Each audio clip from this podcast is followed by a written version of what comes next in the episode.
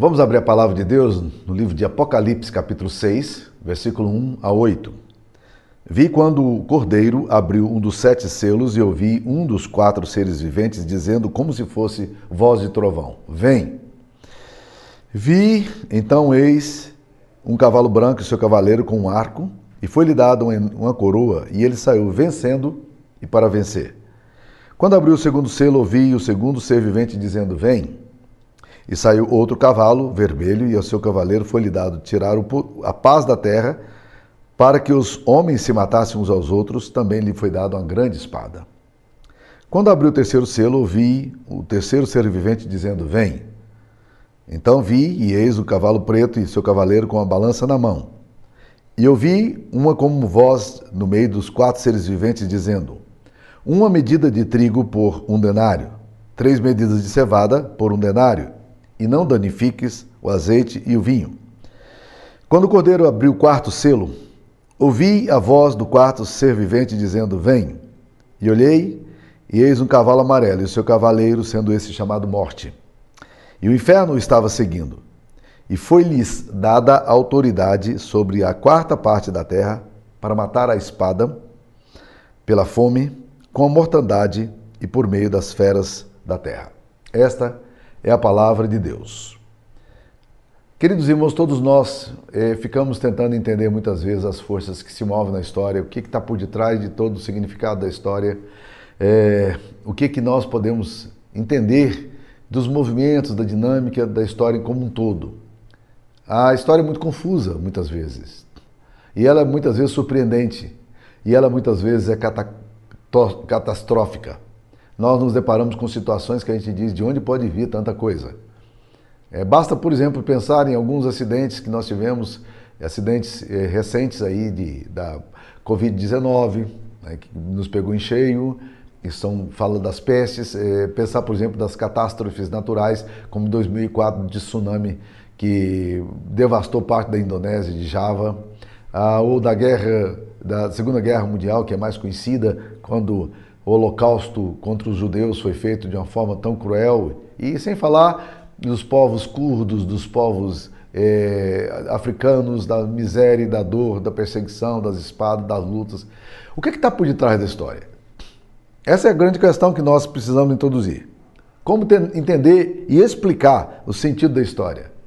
Como é que nós podemos lidar com as motivações, com as ambições, com as tramas, as forças ocultas e declaradas que agem e interagem neste drama humano e, e nessa trama quase infindável de traição, de guerras, de forças políticas, domínio econômico, controle cultural. Né? Muitos estudiosos, sociólogos, historiadores tentam descobrir essas forças que existem nesse infinito jogo de poder, ambição, violências e morte. Contudo, nós precisamos entender que a história não é estática mas nela se movem forças distintas e antagônicas, nela se agitam interesses múltiplos e, e cabe ao cristão dar, na sua contemporaneidade, é, interpretar o evento aparentemente é, desproposital como oportunidade é, de, da ação de Deus e como movimento de Deus na história.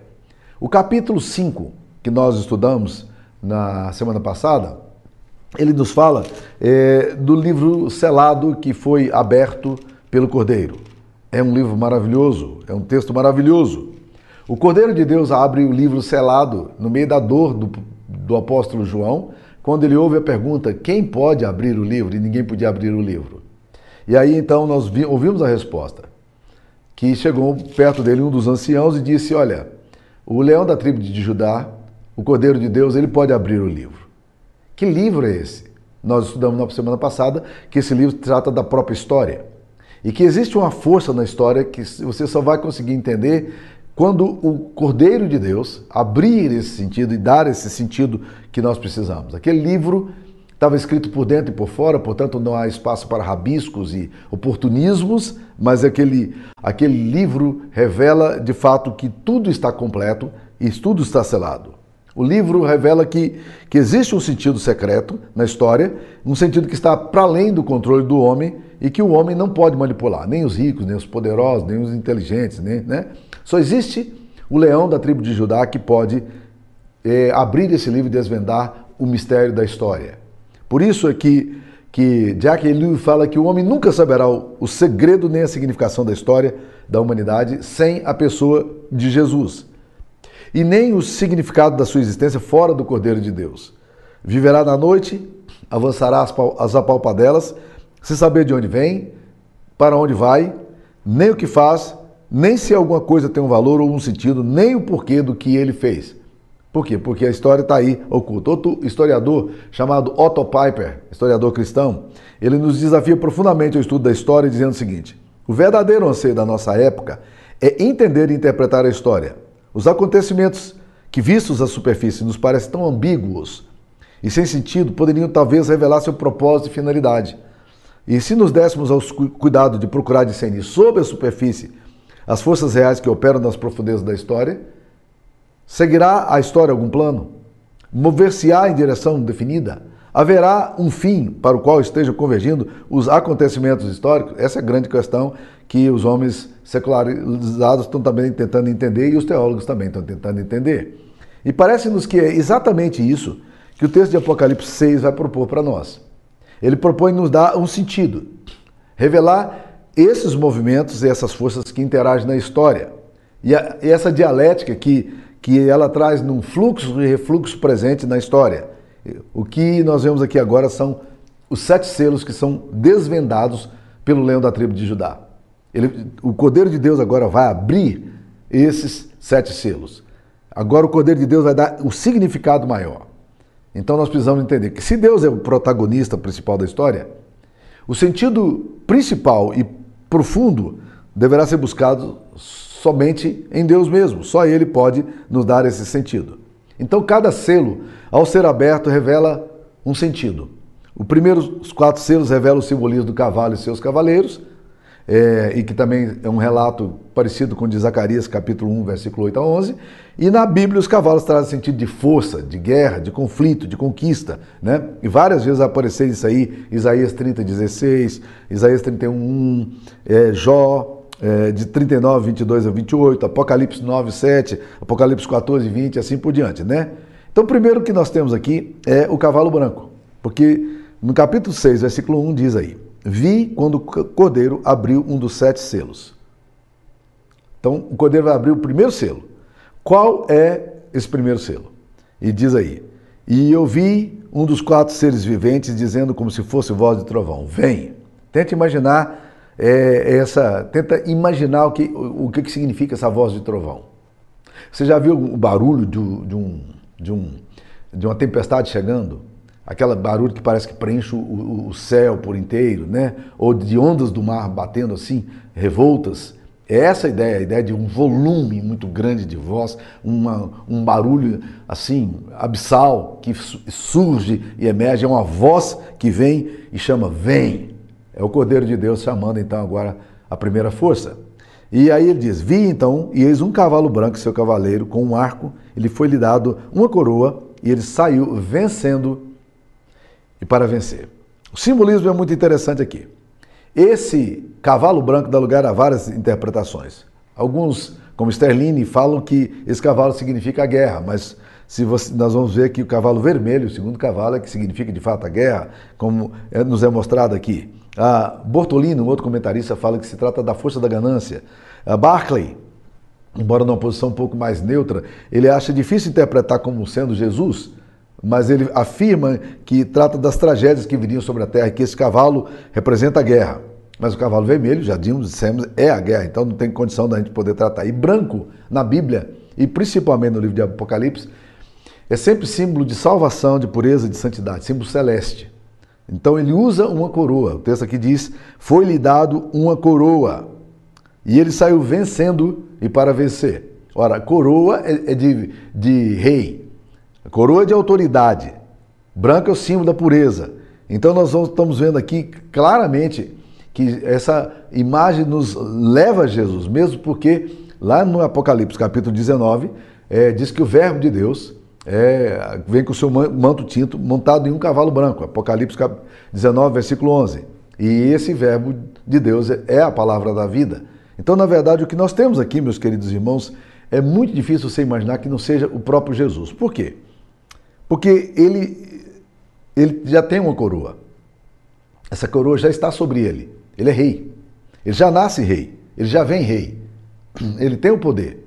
Ainda que não vejamos todas as coisas sujeitas a Jesus, ele tem o poder. Segunda coisa, ele sai vencendo. E ele sai para vencer. Então a, a, encarnação de Cristo já é uma vitória em si mesma. E ele sai para vencer. Ele não sai com dubiedade.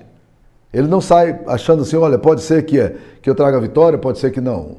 Os exércitos sempre saem é, com a possibilidade de voltarem derrotados. Nesse caso aqui, esse cavalo não volta, não sai com a possibilidade de voltar derrotado. Ele sai vencendo e sai para vencer. Enquanto os outros três cavaleiros provocam calamidade, mortes, fomes, esse texto não fala nada dos desastres da guerra. E há no texto uma promessa. Ele partiu vitorioso. A ideia de vencer em Apocalipse se refere a Cristo e aos fiéis. Esse cavalo branco sai vitorioso. O branco, como dissemos, é sempre símbolo da salvação.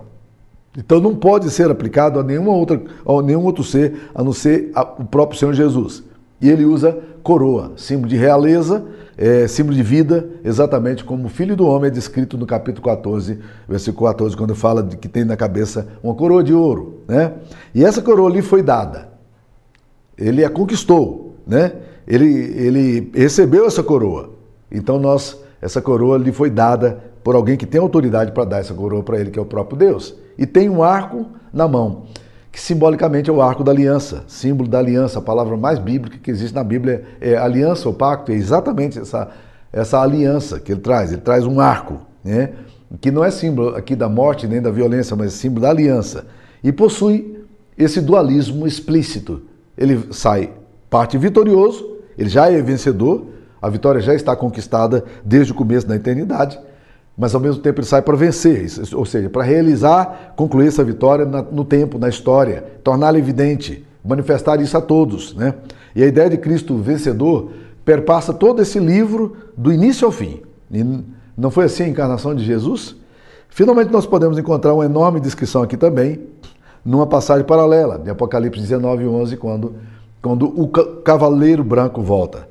Como imaginar que no mesmo texto simbólico como de Apocalipse você tenha Aqui o cavalo branco, no capítulo 4, que significa, no capítulo 6, que significa uma coisa, e no capítulo 19, outro significado. Veja o que o texto está dizendo aí na, na tela. Vi o céu aberto e eis um cavalo branco. O seu cavaleiro se chama fiel e verdadeiro, e julga e peleja com justiça. Portanto, se trata de alguém que é o cavaleiro, o cavaleiro fiel, né? Então, torna-se evidente para nós, meus queridos irmãos, que, que esse cavalo branco aqui é o verbo de Deus. É Jesus, o Cordeiro de Deus, o vencedor que sai aqui. Essa seria a primeira força na história, a agir na história. A palavra de Deus, a presença de Cristo. Ah, Deus sempre falou por meio dessa palavra.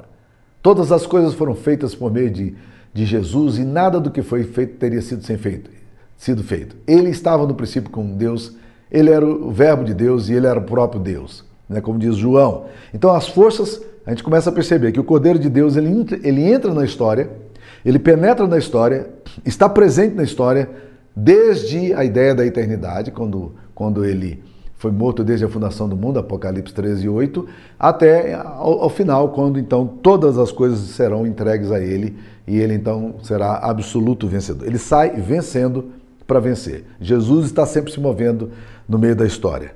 É o Logos de Deus, é, é a palavra de Deus, é o Cordeiro que sai vencedor e sai para vencer. Né? E aqui nós não vemos nada dos desastres da guerra, porque o Cordeiro de Deus é o vencedor desde a eternidade. E embora sua vitória seja revelada na história da humanidade no final dela. Hebreus 2,8 fala aqui que nós não vemos todas as coisas a ele ainda sujeitas, né? mas toda a coroa, toda glória, todo poder está na mão desse primeiro cavalo, que é o cavalo branco, que sai vencendo e sai para vencer. Ele sai com uma coroa e lhe foi lhe dado essa coroa, né? É, e ele saiu vencendo para vencer. Aí nós vamos entrar no segundo selo. Capítulo 6, versículo 3. Quando abriu o segundo selo, ouviu o segundo ser vivente dizendo: Vem. E saiu outro cavalo, vermelho, e ao seu cavaleiro foi lhe dado tirar a paz da terra, para que os homens se matassem uns aos outros. Também lhe foi dada uma grande espada. Então nós vamos agora entrar na segunda força da história. Qual é a segunda força da história? O texto parece nos mostrar que depois do cavaleiro branco, os outros cavalos que vão surgindo agora representam aspectos combinados, simultâneos ou sincrônicos e provocam flagelos, catástrofe. O segundo selo revela a história da humanidade que é marcada pela violência e pela guerra. Essa segunda, esse segundo cavalo, que é o cavalo vermelho, esse segundo cavalo aqui é um cavalo que tem uma espada na mão. Ele sai para vencer, para lutar, para matar, para destruir. Esse, esse, essa é a força da guerra. Só um exemplo aqui para vocês pensarem no que eu estou falando. Como vocês entendem, podem entender essas forças da terra, da, da história, agindo e interagindo. Quando você vai para a escola, seja na escola do ensino médio, ou no ensino fundamental, ou na universidade, vai estudar história. O que é que você estuda na história? Você estuda basicamente, meus queridos, as conquistas. Basicamente estuda as guerras. Porque essa força ela está incrustada na alma humana, na história da humanidade. Essa é uma das forças presentes. E ela vai mudar a geopolítica das coisas. Ela vai unificar um povo, ela vai separar um povo, né? Ela vai, ela vai juntar, ela vai dividir, ela vai matar, ela vai destruir. Povos foram apagados da história sistematicamente por causa da guerra. Outros povos que nunca existiram surgiram. A guerra é essa força dinâmica que está sempre presente. Os conflitos sangrentos ah, sempre existiram e sempre existirão na história humana. E essas guerras mudam toda a dinâmica da história, muda toda a geografia da história e elas fazem uma, uma coisa é, é, nova acontecer de forma violenta. E o segundo selo revela, portanto, essa, essa, essa força se movendo na história. Guerras, revoluções, conflitos sangrentos, é, mudando a história da, da humanidade, fazendo surgir e desaparecer povos. Nos dias de João, existia a Pax Romana. O governo romano dominava toda a Judéia, toda a Galiléia, todo o Egito.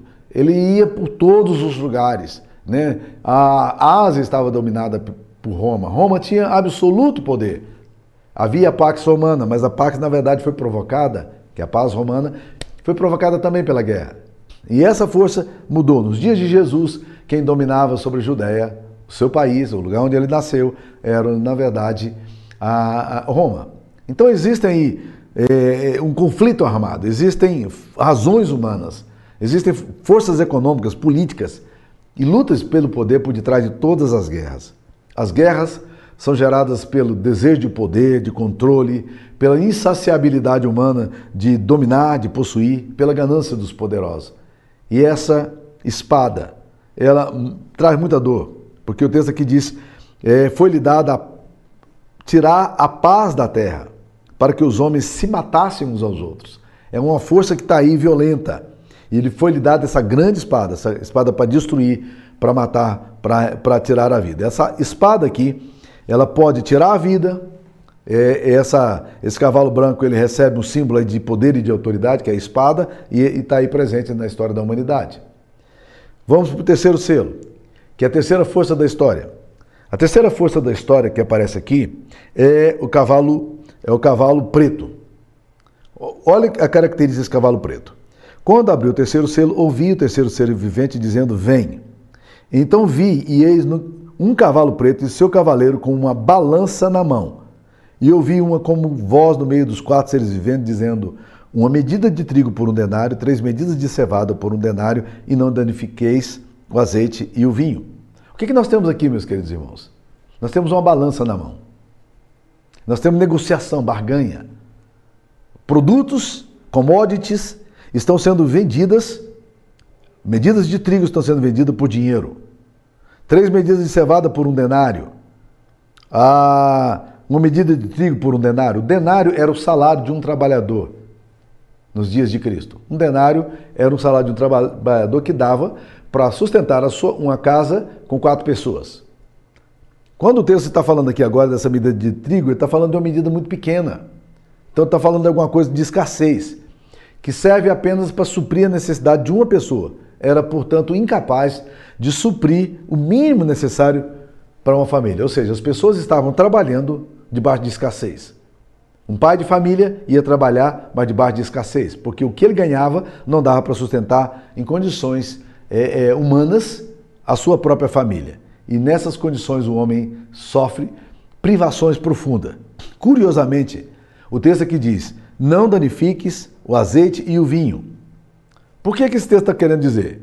É difícil explicar esse sentido aqui, mas provavelmente significa que o poder do cavaleiro, que tem esse poder de barganha, de balança, de economia, né, ele é limitado. Não importa quão cruel ele seja o sistema, os sistemas monetários, não, não importa quanto quão cruel seja é, os sistemas trabalhistas, mas ele tem um limite, ele não pode controlar tudo, ele não pode controlar todas as coisas.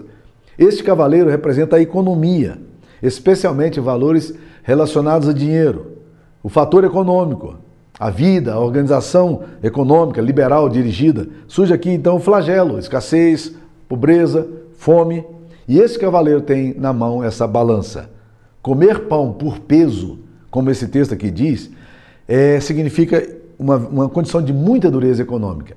Esse, é, há um, um relato em Ezequiel capítulo 4, versículo 10, que fala sobre isso não designa uma situação de fome absoluta, mas de escassez de comida, escassez de racionamento de comida. A escassez é para que a pessoa que luta e não tem recursos e que come cada vez menos porque não tem poder aquisitivo apesar da sua força de trabalho. Isso, isso remonta muito aos sistemas que nós temos, muitas vezes, de, de empregos, onde a pessoa trabalha demais, recebe muito pouco, um, tra um trabalho é, um trabalho escravo, onde a pessoa vive eh, trabalhando apenas para sua manutenção mínima da sua família, em condições de muita privação. A escassez é, é para a pessoa que luta e não tem recurso, que come cada vez menos porque não tem condição, o trabalho não é suficiente para dar dignamente à sua família e para si mesmo. Este cavalo preto significa a força da economia. Presta atenção, já falamos da força do cavalo branco, é Jesus, falamos das forças do cavalo vermelho, que é a guerra, falamos da força agora do cavalo preto, que é a balança, que é a economia. Então, o mundo, as histórias são construídas assim. Mais uma vez, vamos voltar a, aos bancos de escola.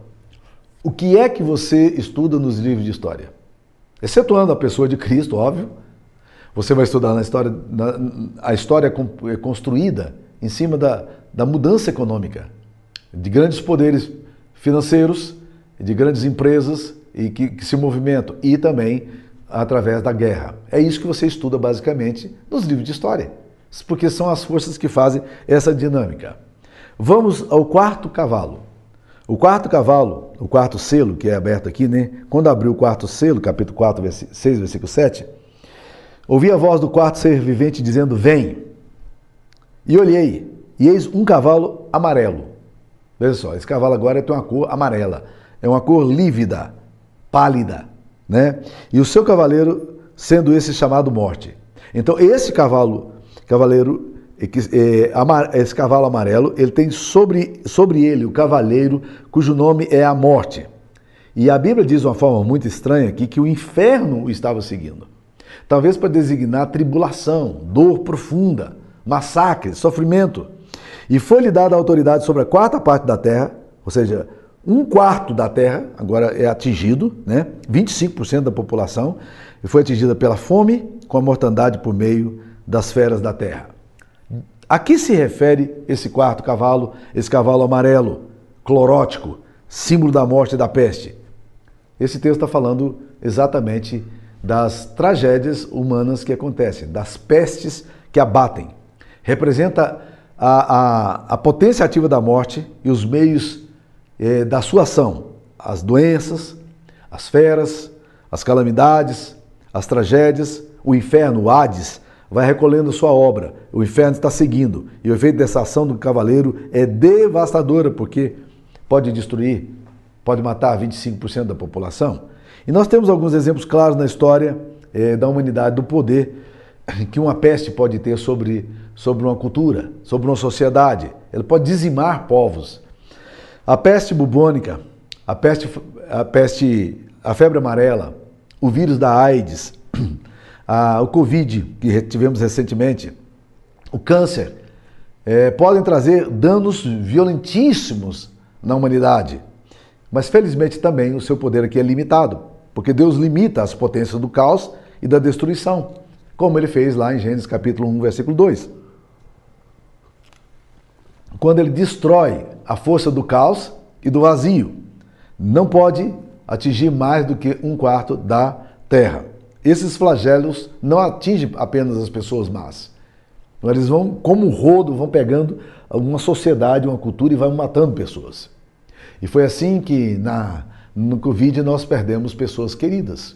Né? Eu particularmente perdi dois grandes amigos meus, perdi o Bion, que foi um companheiraço meu aqui, um diácono da nossa igreja, e perdi outro diácono que já não estava morando aqui, mas que morava em Roraima, Samuel Coutinho, gente querida, e muitas outras pessoas, e certamente você conheceu. Porque vai, essa peste ela vai pegando e vai arrebentando o que ela encontra pela frente, né? podendo destruir até um quarto da, da humanidade. Né? E o que, que representa esses quatro cavaleiros? Todos eles representam potestades, poderes, principados, potências. São forças que agem e interagem no desenrolar da, da história. Então temos aqui a palavra de Deus o Verbo de Deus, Jesus, o cavalo branco. Temos as potências da guerra, os poderes políticos, cavalo vermelho. Temos as potências econômicas, o cavalo preto. E temos as forças da destruição, tragédias, calamidades, pestes, forças naturais, eh, terremotos, hecatombes, eh, maremotos e é o cavalo amarelo. As mesmas forças, elas estão agindo em todas as épocas e em todos os regimes. Não dá para você eliminar uma coisa ou outra, dizer assim, olha, isso aconteceu lá. Não, não, não. Pode acontecer a qualquer momento aqui.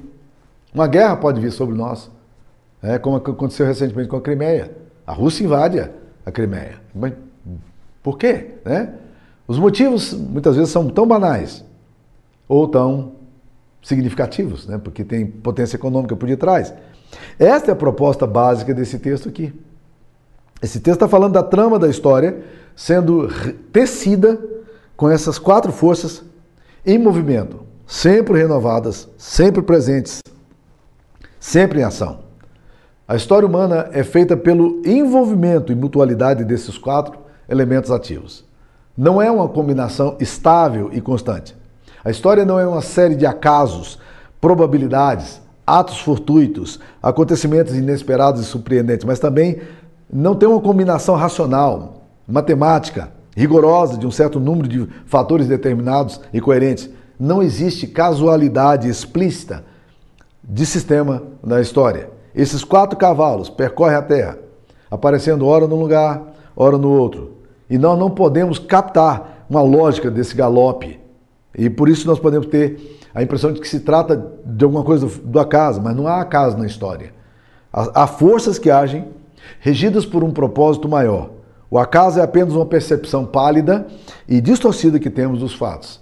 A combinação entre as quatro forças, com sua diversidade de ação, cada uma numa duração é, indeterminada, produz um grande número de figuras que podemos ter a impressão de que é acaso, mas não existe na história, na perspectiva bíblica, casualidade rígida. Nós temos providência e direção. Porque no meio dessa história desses cavaleiros, surge de forma não previsível os cavalos surgindo a galope, é, desaparecendo, passam transtornando a vida, a nossa compreensão da sociedade e da história. São as forças sem as quais você não poderia construir a história. E a história depende deles, apesar da trágica dor que ela vai deixando. Todos os acontecimentos e fatos podem ser analisados em torno desses quatro cavalos e seus cavaleiros. A palavra de Deus, a guerra e a luta pelo poder, as transições econômicas, marcadas sucessivamente pela escassez e pela abundância, as enfermidades e pestes que surgem do nada, poderes incontroláveis, vírus desconhecidos e pavorosos, AIDS, ébola, eh, peste amarela, peste negra são alguns exemplos. Esses cavaleiros são sempre os mesmos na sua correria desenfreada. Esse jogo de forças permanece o mesmo com roupagens atualizadas. Às vezes nós encontramos o cavalo vermelho em um lugar, ele desaparece, aí aparece em outra região o cavalo amarelo, é, mas esse texto aqui vai nos lembrar que esses fatores que, que estão acontecendo aqui não estão debaixo do controle dos fatores humanos, mas estão debaixo de uma força muito maior que age e interage quando a ordem é dada pelo Cordeiro. Vem. Dentro do propósito de Deus, ele diz: vem. Na hora que Deus deseja que isso aconteça, ele diz: vem. Ainda que nós não entendamos a dor e a tragédia, não possamos interpretar tudo o que acontece, mas o que nós percebemos é que o Cordeiro é que está dando todas as ordens e permitindo que determinadas coisas aconteçam. Ninguém tem poder sobre a morte. Napoleão Bonaparte, no auge do seu sucesso e de suas conquistas, ele viu o exército dele, poderosíssimo e imbatível, aparentemente, literalmente sendo dizimado. Né? Na verdade, não foi dizimado, foi o contrário, né? só sobreviveu o dízimo, porque ele estava indo para invadir a Rússia. E ele não foi abatido pelo, pelo, pelo exército russo. Ele foi abatido, sabe por quê? Por uma calamidade, por uma nevasca que os seus soldados foram morrendo e eles foram perdendo a quantidade imensa de soldados. Alexandre o Grande, o imperador grego, ele morreu de uma febre simples, talvez cólera, tifo. Tinha 34 anos de idade, depois de ter conquistas épicas. Tudo que aparece aqui, meus queridos irmãos, a balança, é, a guerra, tudo é responsabilidade humana. Mas tudo escapa do domínio do homem. Existem forças, potências, energias, os poderosos cavalos se movimentam nesse volver histórico, trazem suas conquistas, fazem suas vítimas, e tudo se passa como se estivesse diante de uma determinação superior, de uma força irresistível. Nenhum homem pode fazer mais nada quando essas forças para além deles mesmos se movimenta. Os homens são os agentes, mas muitas vezes esses agentes são apenas instrumentos. Existem forças que estão por detrás, que estão dizendo: vem, vem. Deus enviou o juízo dele sobre, sobre Israel e sobre muitas outras nações. E Deus enviou castigo. Deus enviou pessoas para matar. Ezequiel nos fala dessas potências juntos. Por exemplo, nós vamos ler lá em Ezequiel várias vezes essas potências aparecendo juntos. Capítulo 6, versículo 11, versículo 39. Capítulo 7, versículo 15, versículo 39. Zacarias diz que esses, esses cavalos, que aparecem lá também em Zacarias, três juntos, né? Vermelho, branco e, e, o, e o preto, aparece lá em capítulo 6, 1. E são esses três flagelos também que Deus oferece a quem? A Davi. Quando Davi peca, pedindo um recenseamento, querendo fazer um censo que Deus não lhe mandou, por pura vaidade, Deus disse: Olha, dou três possibilidades. E as três possibilidades remontam exatamente a essas forças da história. Deus diz, Deus diz a Davi: três meses de espada, cavalo vermelho. Deus diz: três dias de peste, cavalo amarelo. E três anos de fome, que age por si mesmo, que é a economia. Esses elementos são as forças da história e são expressões do julgamento de Deus são castigos divinos ao pecado humano. São os homens que fazem a guerra, que oprime, mas ao mesmo tempo é a cólera de Deus que se exprime na história, permitindo e conclamando para que essas forças horríveis possam agir. Karl Marx falava dos agentes de produção, dos seres humanos coisificados e manipulados, e ele anuncia que, que os homens construam sua própria história. E nesse ponto nós precisamos considerar o que Marx está dizendo. Mas ao mesmo tempo, ele afirma que as relações de produções e as forças de produção escapam, na sua maioria, aos controles dos homens. Há forças do mal que são desencadeadas na Bíblia e o julgamento de Deus que se insere ao longo da história e não apenas no fim. E Karl Marx negava essa possibilidade da eternidade e da divindade. O cordeiro que foi morto, não Cristo triunfante, é justamente aquele que sofreu o peso dos galopes dos cavalos, esmagado pela injustiça humana esmagado pela violência, pelos interesses é, financeiros e de poder. Este cordeiro que sofre toda essa violência é o cordeiro que coordena e controla os flagelos, os evoca e os libera e os anuncia. O cordeiro revela eh, toda a manifestação dessas forças que são ahistóricas, ainda que profundamente históricas, e atemporais, ainda que se, se expressem na historicidade, na temporalidade. O cordeiro abre os selos que permitem ler o interior do livro e ver as forças que se movimentam na história. Revela quais são as forças componentes da história, e foi na sua própria morte que essa revelação se efetuou. Outro dado que é interessante é que essas forças destruidoras não agem sozinhas. E eu queria concluir com vocês lendo um texto de Zacarias. Lá no Antigo Testamento, é um texto maravilhoso. Lembra que eu falei para vocês que tanto Ezequiel quanto Zacarias falam desses, dessas potências, Jeremias, sempre colocando a espada, a fome e a guerra, com essas três, essa tríade, né, que exclui, excluindo, obviamente, a presença de Cristo, elas são terríveis e agem na história. Mas olha o que, que diz aqui no texto de Zacarias, capítulo é, 6. Versículo 1. Outra vez levantei os olhos e vi, e eis quatro carros saíam dentre os dois montes. E esses montes eram de bronze. No primeiro carro, os cavalos eram vermelhos, no segundo, pretos, no terceiro, brancos e no quarto, baios. Todos eram fortes. Então perguntei ao anjo que falava comigo: Que é isso, meu senhor? Zacarias quer entender isso. Respondeu-lhe o anjo: São os quatro ventos do céu que saem de onde estavam perante o Senhor de toda a terra. Eles saem da presença de Deus. Ou seja, isso dá a origem deles. O carro em que estão os cavalos pretos sai para a terra do norte.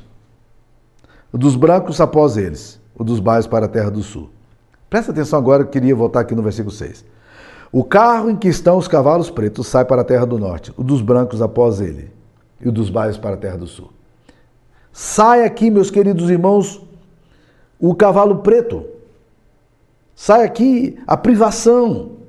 Sai aqui o domínio dos homens que detêm o poder financeiro e econômico, que limita a possibilidade do trabalhador ter pão com fartura, que vende eh, a força de trabalho dele por uma, um, um salário que não dá para ele pagar a conta da sua própria casa. Privação, escassez. Esse cavalo preto sai violento, forte, forcejando por andar avante para percorrer a terra. Ele sai. Mas há uma coisa aqui que me chama a atenção, meus queridos irmãos, porque o versículo 6 diz: O carro em que estão os cavalos pretos sai para a terra do norte. O dos brancos após eles. Deixa eu tentar pensar aqui com você. O que esse texto aqui está dizendo, meus queridos irmãos, é a coisa mais linda que pode existir. É que no meio da privação e da dor, o cavalo branco está indo também. No meio do sofrimento e da angústia, da escassez, o cavalo branco sai após eles. Porque na, no, quando somos tomados por essas forças e elas batem em cima da gente, seja na tragédia, seja numa peste, seja na economia de privação, seja no salário limitado, seja numa guerra na qual você já imaginou a Crimeia recentemente, eh, na Rússia, 5 milhões de pessoas tiveram que sair de casa, milhares de cristãos tiveram que fazer essa trajetória, você é pego no meio desse negócio. Mas é uma coisa que nós não podemos esquecer. É que essas forças nunca agem sozinhos. Elas são limitadas, e é Deus quem limita, o poder delas, e o cavalo branco sai atrás. É a presença de Cristo que vem consolando. O juízo tem que ser exercido na terra. O propósito de Deus, os decretos de Deus são irrevogáveis, eles vão acontecer. E eventualmente vão atingir você. Mas nunca se esqueça de entender que no meio da dor, dos cavalos pretos, dos cavalos vermelhos, dos cavalos amarelos, a graça e a presença de Cristo estará conosco. Isso é maravilhoso para mim. Essas forças estão sempre agindo e interagindo. Tente entender que elas não ficaram lá no Império Romano. Elas não ficaram no século passado. Elas estão hoje presentes e vão continuar até a volta de Cristo. Mas todas elas saem por uma ordem de Cristo. Vem! E elas vão exercendo o seu papel na história. Mas o Cordeiro de Deus está seguindo após ela. Que Deus abençoe a tua vida e que também você entenda isso no meio da sua dor da sua perplexidade, do, meu, do seu sofrimento. Queria orar nesse momento. Senhor Jesus, aplica essas verdades ao nosso coração, Pai. Dá-nos a capacidade de distinguir o Senhor no meio da tragédia, de olhar além da dor e ver o movimento do Senhor na história, atingindo a nossa vida, agindo na nossa história Ó oh, Pai, renova-nos, ó oh Deus querido, na tua graça. Santifica-nos, ó oh Deus, para ti mesmo. Essa é a nossa oração, no nome de Jesus. Amém, Senhor. Amém. Deus nos abençoe.